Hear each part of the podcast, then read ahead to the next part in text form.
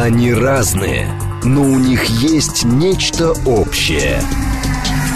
Они угадывают курсы валют, знают причины кризисов. Их мишень – события. Эксперты отвечают на ваши вопросы в программе «Револьвер». «Револьвер». Программа предназначена для лиц старше 16 лет. 10.07, столица радиостанция «Говорит Москва», 94.8, микрофон Евгения Волгина. Всем доброе утро. Программа «Револьверы». С нами сегодня Алексей Зубец, директор Института социально-экономических исследований и финансового университета при правительстве. Алексей Николаевич, вас приветствую. Здравствуйте. Наши координаты 7373948, телефон, смски плюс 7925 8888948, телеграмм для ваших сообщений «Говорит Москобот». Смотреть нас можно, например, в YouTube-канале «Говорит Москва». Стрим там уже начался, и товарищи предупреждаю. А, можем чат в любой момент закрыть, потому что если вы будете там писать какую-то ерунду с целью привлечь внимание или же сделать так, чтобы нас, например, а, заблокировал YouTube, то вам воздастся по вашим заслугам, и чат мы можем прикрыть. Поэтому пишем только по делу. В отдельно взятой студии у нас диктатура. Все. А, давайте же начнем с того, что вчера президент очень много сказал про ВВП, плюс он говорил, что Блицкрик экономический западный не удался, но вот по поводу ВВП. Вроде бы сейчас тяжеловато, но будет хорошо. Сейчас имеет смысл, в принципе, оценивать потенциал для внутреннего валового продукта? Ну, как говорил один кукольный персонаж, все будет хорошо, а если уцелеем, станет лучше. Угу. А, вот, э, соответственно, смотрите, что, э, какая картина мира рисуется, исходя из того, что мы знаем про сегодняшнее состояние экономики. Значит, второй квартал минус 4% ВВП. Так. Промышленное производство, есть данные уже за июль, и там падение меньше, там около 2%, с одной стороны. Падение доходов, реальных доходов населения тоже небольшое, примерно 2%.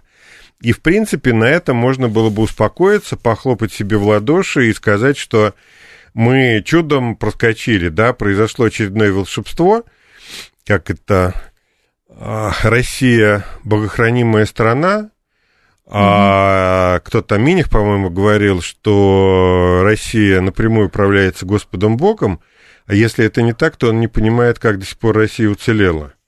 Ну, так вот, можно было бы повторить эти слова Миниха, ну и обрадоваться. Но проблема состоит в том, что большое количество рисков нам еще предстоит. Так. Основной риск, который мы, с которым мы столкнемся уже в конце этого года, это первый, э, ну не первый, какой там уже по счету, санкционный пакет, который предполагает эмбарго, западное эмбарго, европейское эмбарго на поставку российской нефти. Угу.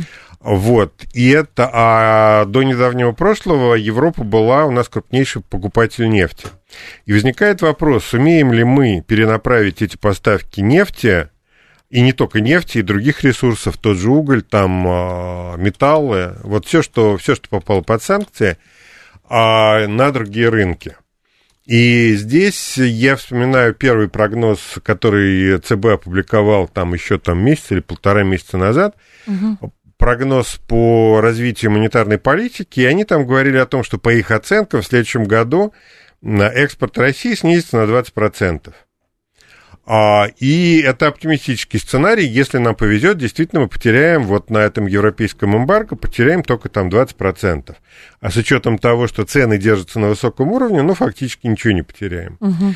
И это некий оптимистический сценарий. Но, с другой стороны, мы знаем, что те же самые американцы ведут переговоры с Индией, например, а, а про то, чтобы установить потолок на российскую нефть. Перевод на русский это означает, что мы в случае, если Индия прогнется под американским давлением. А надо понимать, что Индия сильно зависит от Соединенных Штатов, и Соединенные Штаты для них стратегический партнер в экономике и в политике.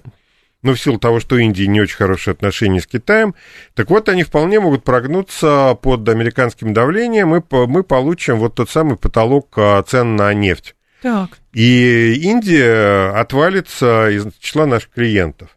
Тут еще говорят, Азербайджан э, готов как-то все по ну, газу Азербайджан, там что-то делать. Азербайджан готов, как это, готов-то он готов, но кто же ему Возможность, даст? и плюс возможности, да. Возможностей как раз у него нет, дополнительных возможностей по наращиванию нефти и газа на международный рынок а у Азербайджана практически нет. Они используют практически все ресурсы, которые у них есть сейчас, для того, чтобы нарастить эти возможности. Угу. Ну, надо вкладываться в геологоразведку, строить там вот э, месторождения, развивать, строить трубопроводы, развивать инфраструктуру, и тогда они смогут что-то продать сверху.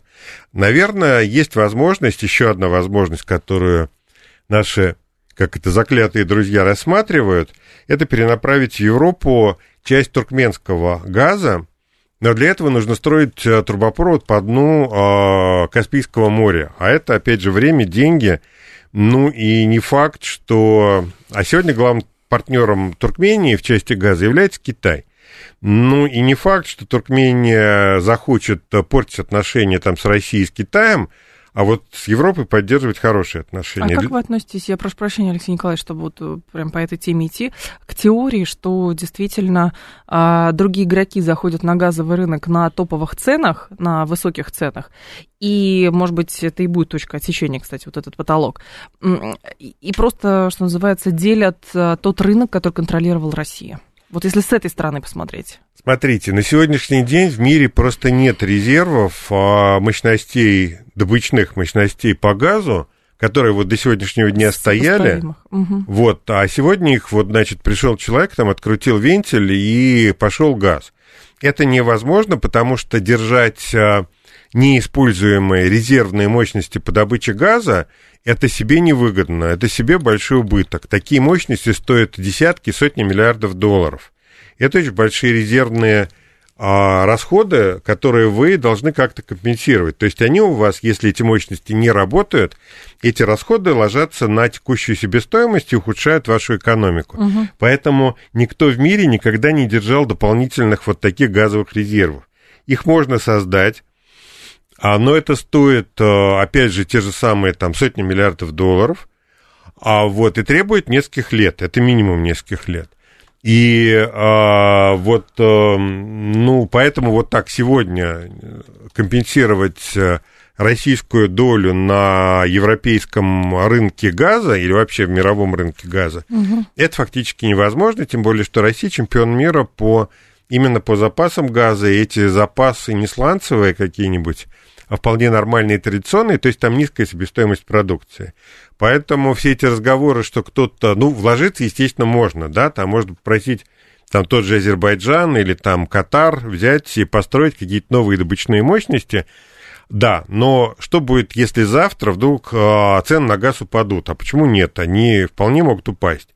И тогда те люди, которые вложили большие деньги в, добычную, mm-hmm. в добычу, а для компенсации российских э, возможностей, они вдруг э, поймут, что они вкладывали деньги зря, потому что цены такие, которые не отбивают вложения. Это как Катар сказал, что да, он согласен. В общем, если будет длинный договор. На 30 лет да. по фиксированной цене. Да, да, да. Вот так, если, тогда, тогда экономика становится понятна. Но если экономика волатильной и рискованная, то, по, то никто не, не будет этим заниматься. Угу. Поэтому вот и по нефти, и по газу, ну, нет серьезных рисков того, что Россия сможет быть так уж прям серьезно вытеснена с международного рынка. То есть, и потом, смотрите, ведь никто же не запрещает, ни европейцы, ни американцы не запрещают э, поставки э, сжиженного газа. То есть, э, они готовы покупать российский сжиженный газ – ну, так. практически в неограниченных количествах. Ну, ровно по этой причине, потому что вот каких-то дополнительных возможностей просто не существует в мире для того, чтобы компенсировать пропажу с рынка российских производителей. Поэтому, ну, я бы не стал какого, ждать какого-то серьезного переворота на энергетическом рынке в ближайшее время. Да, цены могут упасть, это, кстати, о рисках. Угу. Вот мы начали говорить о рисках. А, вот первый риск, как я уже сказал, это эмбарго. Второй риск – это мировая рецессия и резкое падение цен на топливо а, уже в следующем году. Исходя из этого, вот сейчас там у нас Минфин и правительство занимаются тем, что пытаются построить прогноз а, трехлетнего бюджета, Так вот, там цены, средние цены на нефть заложены на уровне 60 долларов за баррель. А сейчас они 93, по-моему, да. бренд. То есть это серьезное читала. сокращение на треть сокращение цен против того, что мы имеем сейчас. А если еще произойдет не только сокращение цен, но и сокращение поставок, вот как угу. я уже говорил, там 20% это такой оптимистический прогноз потерь, ну тогда, соответственно, мы потеряем там сколько там половину от э, нефтегазовых доходов, и вот это будет уже серьезно для экономики страны. Поэтому вот те разговоры, которые у нас тут были за последнее время про то, что все здорово, и вообще мы, как это, мы счастливо проскочили волшебным образом мимо всех ловушек наших врагов. Ну, к сожалению, пока что это чрезмерный оптимизм.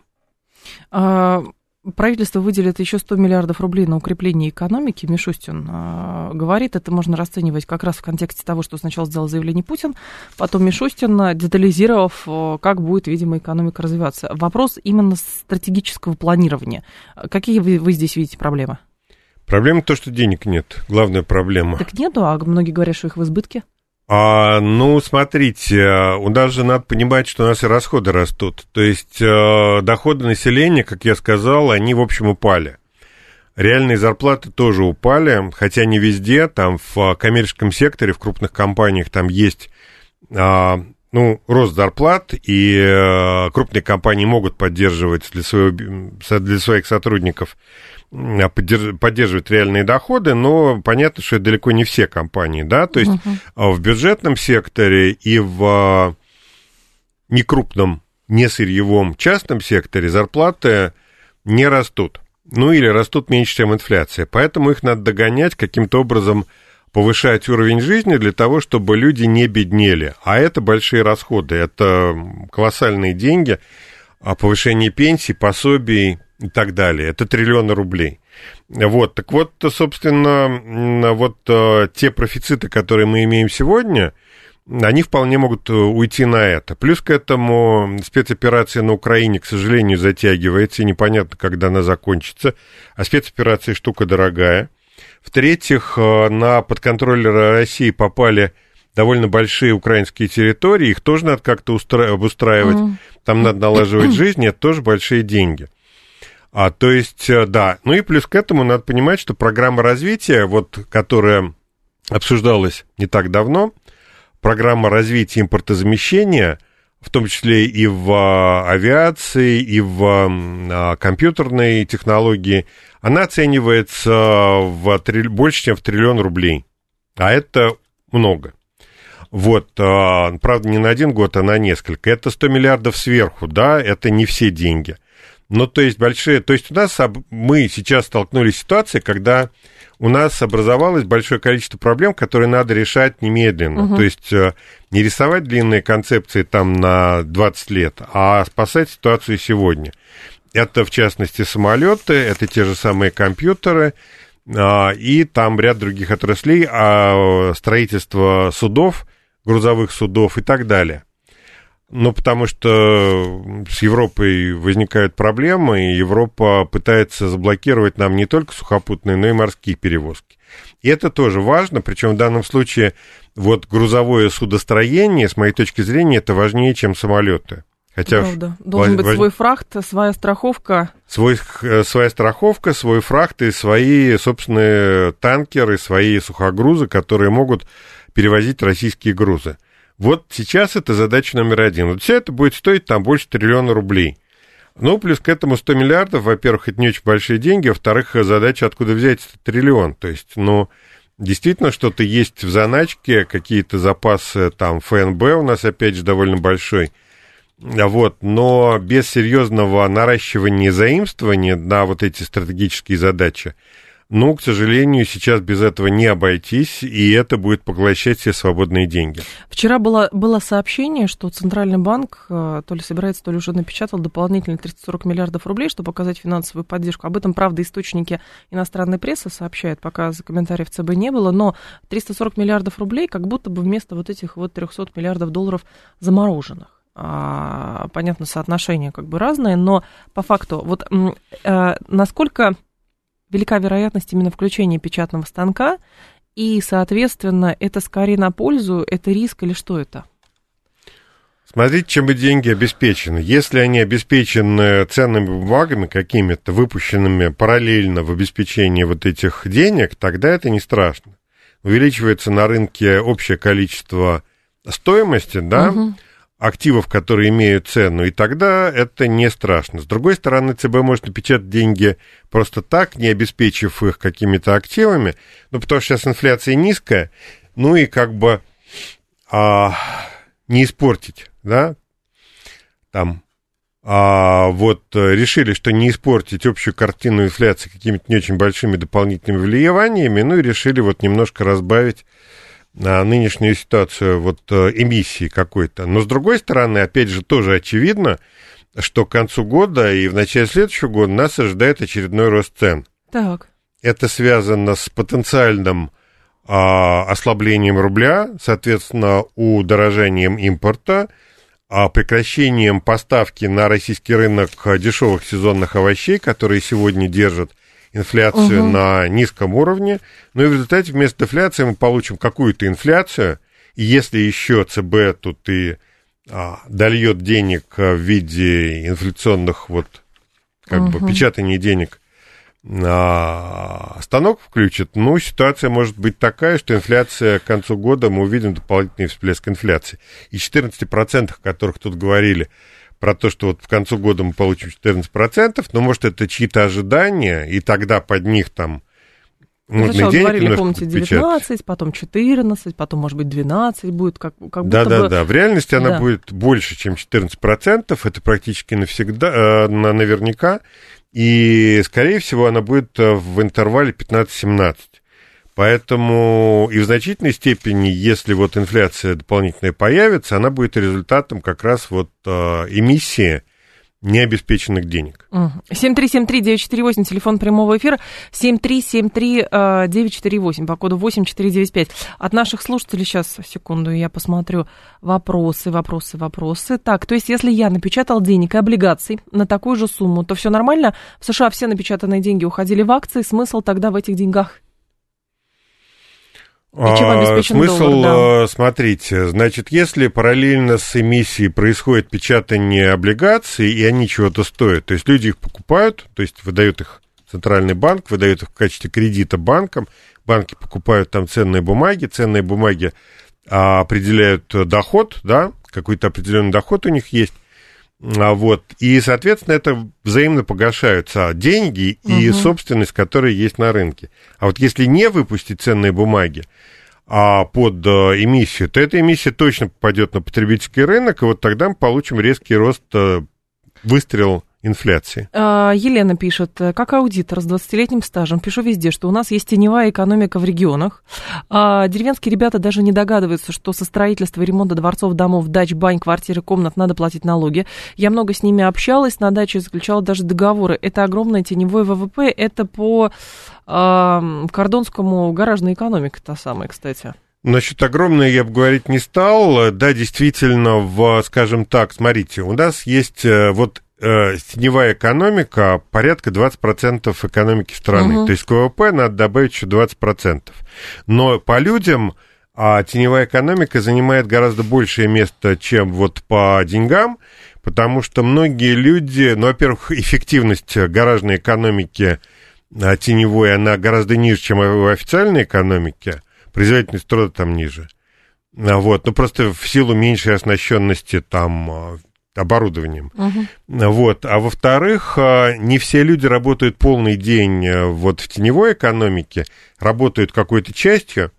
Основное их место все-таки в легальной экономике, поэтому в теневую экономику так или иначе вовлечены там порядка 30-40% трудоспособного населения, но вовлечены частично. Вот. А, но вот по деньгам, на самом деле, это порядка 20%, может, чуть побольше сейчас последнее время стало. Угу. Вот. Но я бы не стал как-то сильно переоценивать роль теневой экономики в нашей жизни. Все-таки основная экономика в России это белая экономика. 7373948, а, давайте пару звонков примем, их очень много. Здрасте, алло, слушаем вас. Алло, здравствуйте. Здравствуйте, пожалуйста. Вот объясните, пожалуйста. Да. Международный валютный фонд МВФ Так. значит, запрещал рублевое инвестирование в России. Вот как сейчас обстоит дело? Но это фигня, извините за выражение. Ничего не, ничего он не запрещал. А, как же злобный Запад, он же все запрещает. Ну, это в, как бы в а, картинке, которая создается там российскими некоторыми медийными политиками и медийными, опять же, экспертами, он что-то запрещал. Он не может запретить на России э, заниматься а, инвестированием и кредитованием в национальной валюте. Другое дело, что а кредиты, которые предлагаются на мировом рынке, в том числе кредиты сами, кредиты МВФ или вот кредиты на там, американские, европейские, у них доходность ниже. А, то есть э, плата за эти деньги, она принципиально ниже, чем в России. Плюс к этому у нас долгое время существовала история, при которой там инфляция есть, какие-то проблемы в экономике, но доллар на протяжении многих лет угу. держался на одном и том же уровне, несмотря на все российские проблемы.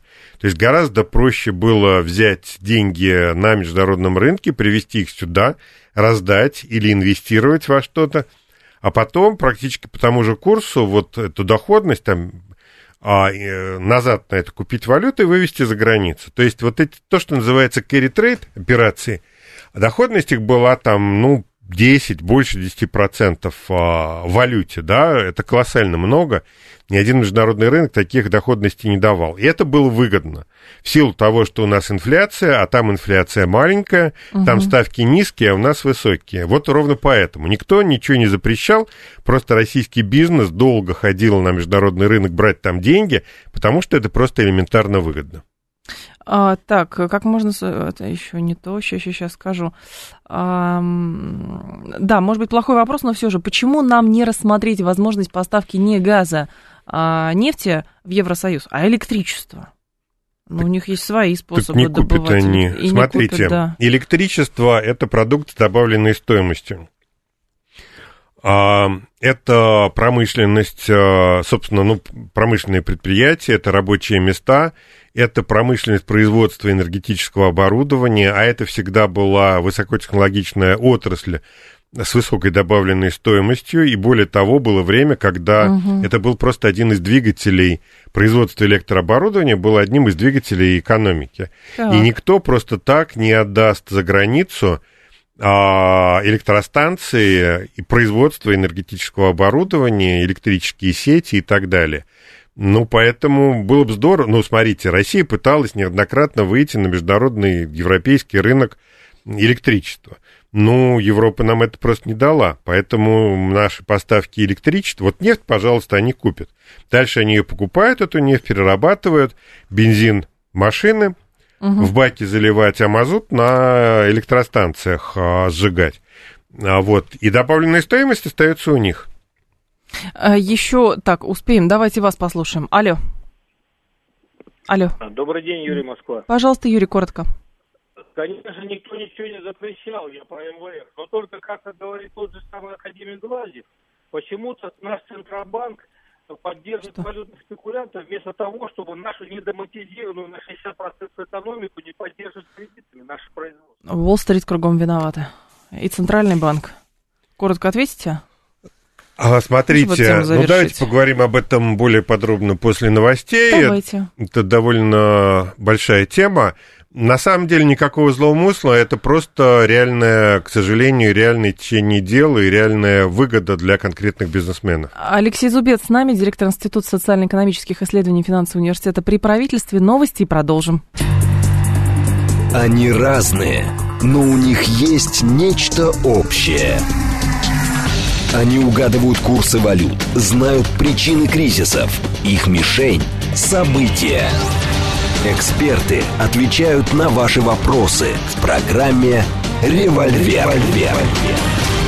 10.36, столица, программа «Револьвер». У микрофона Евгения Волгина. Всем здравствуйте. А с нами Алексей Зубец, и, соответственно, что? Директор Института социально-экономических исследований финансового университета при правительстве, чтобы ничего не забыть, ничего не перепутать. Говорим про экономику. И большая тема, да, по поводу МВФ, что а, Да, про ЦБ... злой умысел а, коварных врагов, которые и не давали... банка, да. Да, и Центрального банка, Россию. к ним примну, примкнувшего Центрального банка, а, который не давал инвестировать. А, на самом деле, ну, понятно, что никакого злого умысла не было.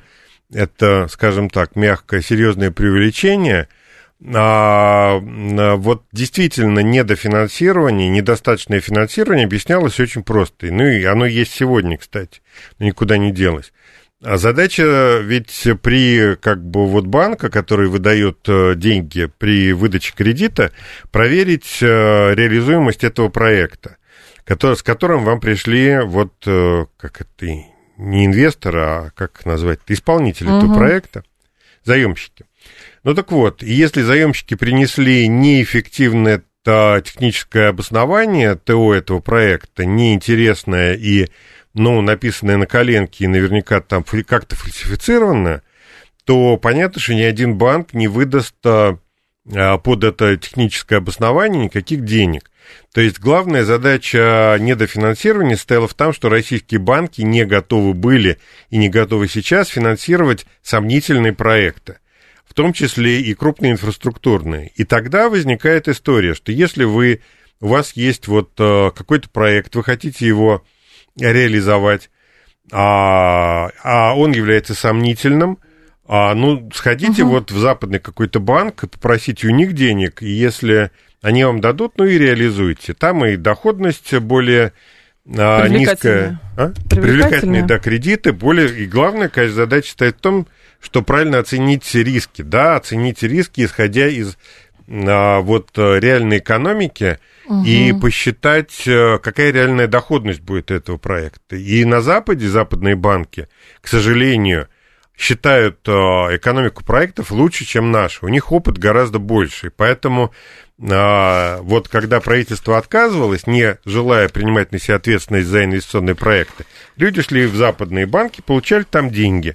Вот отсюда у нас перекос в сторону западного нероссийского кредитования, которое многие горе-аналитики и горе-политики а выдавали как злой умысел нашего правительства. Наше правительство действительно не готово было и сейчас не готово кредитовать сомнительные проекты с непонятно какой доходностью. Угу. А Запад лучше в этом разбирался и выбирал те проекты, которые реально были интересны. А, дедоларизация. Опять этот термин прозвучал, и Путин тоже отмечал, что в руководстве страны обычное дело спора, как создать подушку безопасности, когда в стране идет известный неизбежный процесс дедоларизации, а идет ли на самом деле этот процесс? Тут была информация про то, что активно у нас начали торговать юанами, юанями и дирхамами, но в уме все равно доллары. Долларами мыслят. Ну, смотрите, тут э, в чем роль доллара? Доллар всегда в любых обстоятельствах останется такой валютой оценки товаров. Угу. Вот прежде чем перевести цены в рубли и дирхемы, ну, вы должны понимать, как соотносятся рубли и дирхемы с да. стоимостью там нефти, там металлов и так далее. То есть в любом случае нужна справочная долларовая цена или евровая цена. Угу. Но если идет дедоларизация, доллар он остается, но он остается в качестве справочной валюты а не валюты, в которой происходят расчеты. Понятно. Как справочная валюта, пожалуйста, сколько угодно, но не как валюта платежа. 7373948, еще у нас звонков много-много-много, про деньги все хотят поговорить. Здрасте, слушаем вас. Да, здрасте, вот такой простой вопрос. Пожалуйста. Я, я как предприниматель, так. Э, вот получаю какой-то проект, ну, я строительством занимаюсь, ага. у меня в смете заложена прибыль 10%. Мне нужно крутануться, взять э, оборотных средств под 16% годовых. Как это вот у нас в экономике это вписывается? Если прибыль у нас по смете 10% по государственной, а кредит 16%. Никак не вписывается. Спасибо. Никак. никак. Ответ. Значит, вы финансируете как, либо этот проект за счет собственных средств, ну... Квартиру продать, например. Ну, не продать, а хотя бы заложить там, а, вот, и взять под нее кредит, а, под квартиру, под дом, под машину, и тогда у вас появятся дешевые заемные средства и финансировать за этот счет. Либо никак, одно из двух. Поэтому сейчас вот говорят о том, что Центральный банк а, будет дальше снижать учетную ставку, и следующая целевая а, как бы величина по процентной ставке это 7,5%. Ага. 7,5% это все равно много. Но это лучше, чем там 8, 8,5, 9, которые мы видели в последнее время. А, до конца сентября российский рубль включат в список валют, используемых в Египте. Об этом Мариано со ссылкой на туроператора Тестур. Ну, видимо, туроператор активно эту тему тоже продвигает и ссылаются. А Турция у нас, которую карта МИР принимает, рубли кое-где. Кстати, я сама столкнулась, что согласны были в одном из заведений в Турции менять рубли на местные. В каком курсе? На тугрике. Два, сейчас скажу, два с половиной. Это нормальный или нет? Абсолютно. Ну, значит, у них есть возможность поменять э, каким-то образом через какие-то банки. Как раз вот эта новость говорит о том, что в целом ряде стран, ну, рубль становится нормальной валютой. Mm-hmm. То есть вот американцы до сих пор, ну, для американца, когда он едет за границу, совершенно, как это, невозможная история, там, менять, покупать какую-то национальную валюту, да. он всегда едет с долларами, потому что доллары понимают везде. Угу. Вот сейчас мы начинаем целый ряд стран приучать к тому, что на их территории рубль становится абсолютно нормальной валютой, которую потом можно обменять э, на национальную валюту, там, на, на доллары, на евро, что хотите. Да, Это сейчас хорошо. просто интересно, хочу посмотреть курс рубля к, рубля к фунту. А, не британскому фунту, египетскому, египетскому. египетскому фунту, потому что вот в Турции меняли, по-моему, по 2,5 или по 3. 3 рубля за лиру, вот, а египетский фунт 4,85 сейчас. Ну, посмотрим, на самом да. деле, как сложится курс. Я думаю, что Египет будет заинтересован в максимальном притоке туристов. Конечно. Российские туристы тоже будут заинтересованы в том, чтобы поехать к теплому морю. И, э, собственно, если курс будет нормальный, а а гостиницы дешевые, ну не дешевыми, а за нормальные деньги, угу. То, ну вот, Египет превратится в мекку российского туризма вместе с Турцией. 7373948, это телефон прямого эфира. Что здесь еще было любопытного? Сейчас э, звонок примем и дальше по теме пойдем. Алло, здрасте. Здрасте, а я бы хотел такой вопрос Пожалуйста. задать вот вернуться к эту самое, если посмотреть на европейские проблемы с глобальной точки зрения, да. вот у них не будет э, газа, ну, российского, это где-то 20% сейчас они. Так. И в то же время 20% это то, что они сжигают. Но с точки зрения здравого смысла вообще сжигание углеводородов это преступление, потому что ну, газ это исключительно ценный продукт. К чему для... ведете? Я к тому, что, может, мир станет лучше, перестанут сжечь такое замечательное топливо, будут делать только всякие пластмассовые игрушки. И вот прекратить... а, жечь, а жечь что будут? Жечь а жечь будут да. солнце жечь, ветер дуть и ветер. энергию. Да. Это, мы, это мы проходили, это не работает. Могу вам сказать, как да. Профессиональный энергетик, человек с дипломом энергетика, наряду с прочими дипломами, Да. Это не работает, это на, сто... на ногах это не стоит. А возобновляемая угу. энергия может занимать не более 25% в общем энергобалансе. Все остальное это газ, нефть, уголь, а газ более чистое топливо, чем тот же уголь. Поэтому лучше сжечь газ, чем уголь. Это я вспоминаю как раз, когда, помните, год назад или сколько уже, два года прошло, когда была международная конференция по климату, и тогда же сколько разных вариантов альтернатив, получения из источников энергии, о, энергии из альтернативных источников обсуждалось. И, помимо всего прочего, обсуждался проект, что из одной из стран Северной Африки будут тянуть подводный кабель в Великобританию, электрический.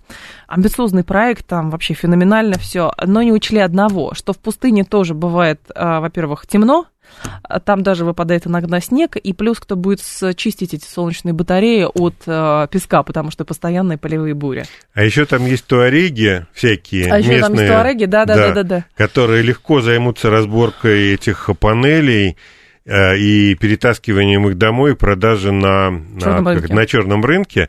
И вот эти риски, то есть охрана, опять же, очистка, и потом сам кабель, надо понимать, что это очень дорогая история. Во-первых, по она... морю еще тянуть. Да, да, да еще и, ко всему прочему, там пропускная способность ограничена. То есть решить энергетические проблемы за счет э, установки солнечных батарей в Африке, это технически просто невозможно. Если бы это было так, то они бы там уже стояли. А, правительство ФРГ, кстати, на фоне кризиса готовит новый пакет помощи для энергокомпаний, 67 миллиардов евро. Немецкая пресса об этом пишет сейчас, вот прям читаю с пылу жару. А, но те, а, тот уровень финансовой помощи, помощи, который сейчас предоставляется европейским компаниям от правительства, это же тоже пропечатный станок? Это в долг. Нет, но это не печатный станок. Они будут вынуждены обеспечивать эти деньги, опять же, своими облигациями. То есть они печатают облигации, дальше эти облигации будут проданы на рынке, ну и, соответственно, а, предоставлены деньги населению. Но реальная, а, реальная сумма, которую немцам придется потратить для помощи пострадавшим от недостатка энергии, она гораздо больше, чем 67 миллиардов, это порядка 200 миллиардов, угу. потому что помимо помощи компаниям придется помогать населению, придется помогать бизнесу, который, который использует энергию, который страдает от ее роста. То есть реально это история, которая выйдет там в очень большие деньги для всей Европы. А, некоторые слушатели спрашивали, а что происходит с ценами на газ, если сейчас э, притока из России нету, но цены падают. А мне кажется, здесь же вот сработало падает спрос, и при этом заполнено хранилище. И пока вот эта погрешность и дает возможность э, снижать ценам на бирже. Ну, совершенно верно. То есть при высоких ценах на газ, при таких огромных, там, фантастических, никогда не виданных ценах на газ, понятно, что любая возможность перейти на какое-то альтернативное топливо, она используется. Угу. Те же самые электростанции, как правило, у них на мазут резервное топливо. Ну, то есть вот если газ дорогой, ну, да. будут жечь мазут.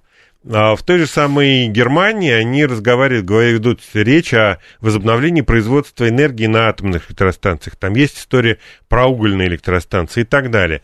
То есть э, Европа просто не может себе позволить а не потому, что они хотят навредить России, а просто потому, что слишком дорого. И они используют все возможности, которые есть, чтобы снизить потребление газа. В результате мы видим сегодня ну вот там, несмотря на там бравурные заявления, что мы много заработали угу. на нефти и газа, мы видим сегодня падение цен на газ, хотя с точки зрения вот сезона, сезонности, они должны расти, а они падают, потому что просто от газа отказываются. А вы знаете, вот в вопросах по поводу того, преодолели мы кризис, не преодолели, европейский блицкрик удался, не удался в плане экономики, меня смущает немножечко вот одно, поправьте, если я не права. Вся риторика сводится к тому, день прожит, и слава богу. Ну, с этого мы начали нашу передачу, да. с перечисления тех рисков, которые у нас есть. Но вот э, день прожит, и слава богу, это действительно так. Будет день, будет пища. Вот, а, но, с другой стороны, если мы посмотрим на риски, которые нам угрожают, они, конечно, весьма велики. И российское будущее российской экономики, оно, к сожалению, совсем не безоблачно. То есть можно говорить, можно там строить гипотезы, а что у нас там будет через полгода, будет ли совсем плохо или совсем хорошо, но то, что облаков на горизонте много, и они угрожают э, стабильности нашей страны, в общем, тут как бы гадалки не ходи. Угу. Вот, э, потом смотрите, э, в общем, надо опять же понимать, что а, потребление, внутреннее потребление в нашей стране за последние месяцы сокращалось. Люди расходовали меньше денег. А если мы говорим о том, что у нас на внешних рынках плохо, то возникает тогда проблема, как поддержать экономику. И тут главное поддержать внутреннее потребление и расходование населением денег, которые попадают на рынок и оживляют там производства. Так вот, э, в условиях падения потребления и сокращения внешнего спроса на нашу продукцию ситуация становится довольно-таки, ну не сказать, чтобы тревожной, Каких-то серьезных рисков я не вижу, но она пасмурная и грустная угу. ситуация на ближайшие месяцы. А удастся ли, с вашей точки зрения, для Российской Федерации продвинуть вот эту идею? А, они говорят сейчас, официального подтверждения пока нету, что в обмен на то, чтобы Индия и другие крупные э, покупатели наших энергоресурсов отказывались от введения потолка, мы им будем предоставлять какие-то очень хорошие соблазнительные скидки. А вот здесь э, выгода присутствует все-таки? То есть эта скидка будет в любом случае не такой высо... не сделает цену ниже а, потолка. Смотрите, вот эти разговоры про то, что Индия готова присоединиться к потолку, да. что а, потолок будет введен 5 декабря, и масса стран а, к нему присоединятся. А, я думаю, что это по большей части пропаганда, американская пропаганда, продвижение вот этой сделки, да, по потолку. Потому что с точки зрения здравого смысла она, ну, я присоединяюсь там к президенту Путину, угу. она выглядит совершенно безумно. Потому что надо понимать очень простую вещь, что Россия может на какое-то время, на полгода или на несколько месяцев, взять и сократить поставки нефти на внешние рынки в два раза. Просто потому, что без потолка мы хотим торговать, нам предлагают потолок. Но вот тем, которые предлагают потолок, мы не поставляем, и в результате поставки российской нефти падают в два раза против сегодняшнего уровня. Просто мы не продаем а, тем странам, которые хотят нас наказать. Что будет следствием выбывания там 5 миллионов баррелей в сутки российской нефти с а, международного рынка? Цена будет держаться на уровне там 140-150, а может выше. То есть цены резко пойдут вверх, и мы можем а, держать вот это эмбарго, да, внутренний эмбарго, наш запрет на поставки нефти, ну, несколько месяцев легко. И мы этого даже не заметим. Но угу. Запад от этого сильно пострадает. И а, цены будут такими, что они сами откажутся от потолка для того, чтобы возобновить поставки на российский рынок, или угу. просто найдется большое количество стран, которые скажут, бог с ним с потолком, давайте вернемся к нормальному функционированию рынка. То есть а, то, что Россия может заблокировать свои поставки на несколько месяцев, они не могут отказаться от того, чтобы ее покупать, это наш главный аргумент, наше главное оружие в случае вот этого противостояния с, в связи с потолком. А уровень зарегистрированной безработицы на начало сентября остается рекордно низким. Число официальных безработных сейчас составляет 665 тысяч человек. Это менее процента от количества всех занятых. Это Международная организация труда. А, уровень рассчитан по ней по их методике. Но насколько это соответствует реальности? Я думаю, что это, это реальность. У нас действительно никогда не было такой низкой безработицы, как сейчас. И, собственно, вот динамика иммигрантов, которые у нас там вроде как поехали домой – а, в начале кризиса, а потом выяснилось, что ехать-то им не надо, вот трудовым гастарбайтерам, угу. потому что здесь полно работы, вот она говорит о том, что в реальности действительно ситуация на рынке труда в России такова, что нам не только у нас проблема а, вот э, рабочих мест, у нас проблема недостатка рабочих для того, чтобы эти рабочие места занимать. Но отсюда спрос на мигрантов и те разговоры, которые мы сейчас имеем, о том, что необходимо облегчать приток рабочей силы в России, иначе у нас будут внутренние проблемы. И это, по большому счету, неплохо. Это я не очень я не фанат притока мигрантов в Россию по экономическим причинам, угу. но сегодня боюсь, что без этого не обойтись. Ну хорошо, а перераспределение э, трудовых э, резервов внутри страны? А их нет резервов. У Хорошо, нет трудовых кадров. А трудовых кадров их тоже нет. Для такой территории, как э, наша страна, нормальная численность рабочей, ну, населения, да, это 500 миллионов человек. У нас угу. в стране живет 145 миллионов, 146 миллионов. Ну, то есть э, наша Из страна... Пенсионеры, дети... Пенсионеры, там, да. дети, безработные, занятые, ну, не безработ... хронические безработные, которые деклассированные элементы и так далее. И в результате остается там не очень большое количество людей, которых совершенно недостаточно для развития нашей экономики. 7373948, телефон прямого эфира, слушаем вас, здрасте. Алло. Да, здравствуйте. Здрасте, пожалуйста. Слушайте, ну у меня я по поводу теневой экономики, Давайте. конечно, категорически не согласен, поэтому позволю себе ремарку и, соответственно, Пожалуйста, вопрос. давайте.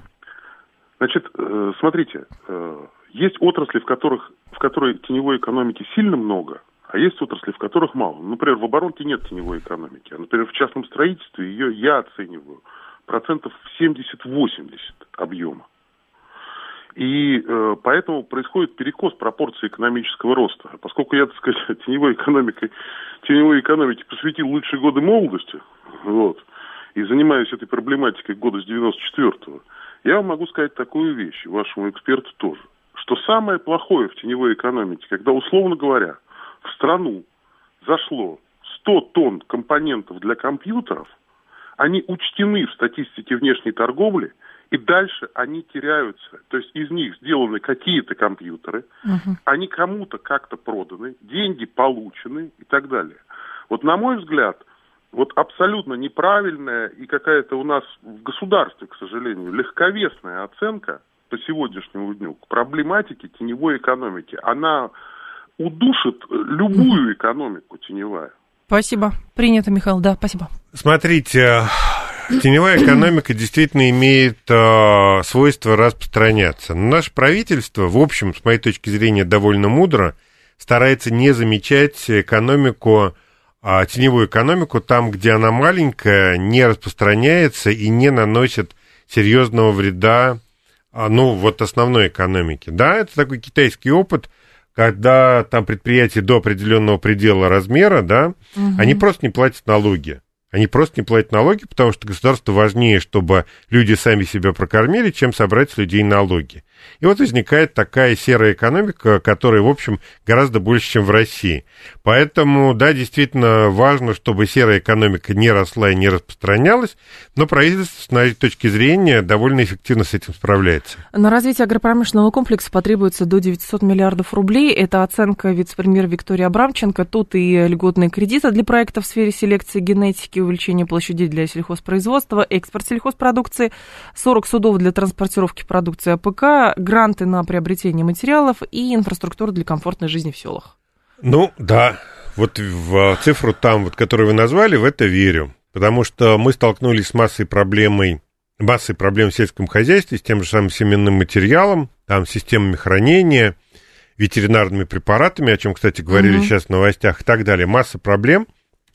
То есть, как бы все остальное это мы делаем сами, а вот эти мелкие детали, а сопутствующие, да, к основному производству, выясняется, что здесь у нас провал на провале.